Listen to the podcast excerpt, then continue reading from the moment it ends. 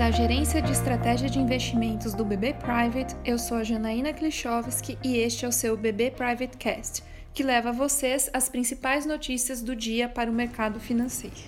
Terça-feira, 28 de abril de 2020. O cenário de otimismo no exterior permanece no dia de hoje, com expectativas positivas em relação aos planos de reabertura econômica, assim como perspectiva de que os bancos centrais continuem com suas políticas monetárias expansionistas. As bolsas europeias seguem em alta e o pré-mercado de Nova York aponta para o mesmo sentido, com altas superiores a 1%. Já as bolsas asiáticas fecharam sem direção única nesta terça-feira, diante do movimento de queda nos preços do petróleo.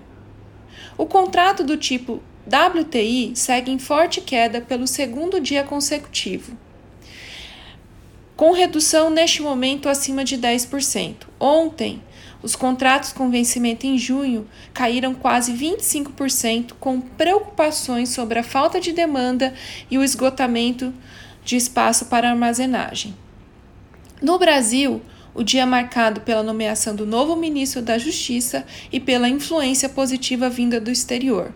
O principal fundo de índice brasileiro negociado em Nova York, o EWZ, sobe 2,16% no pré-mercado.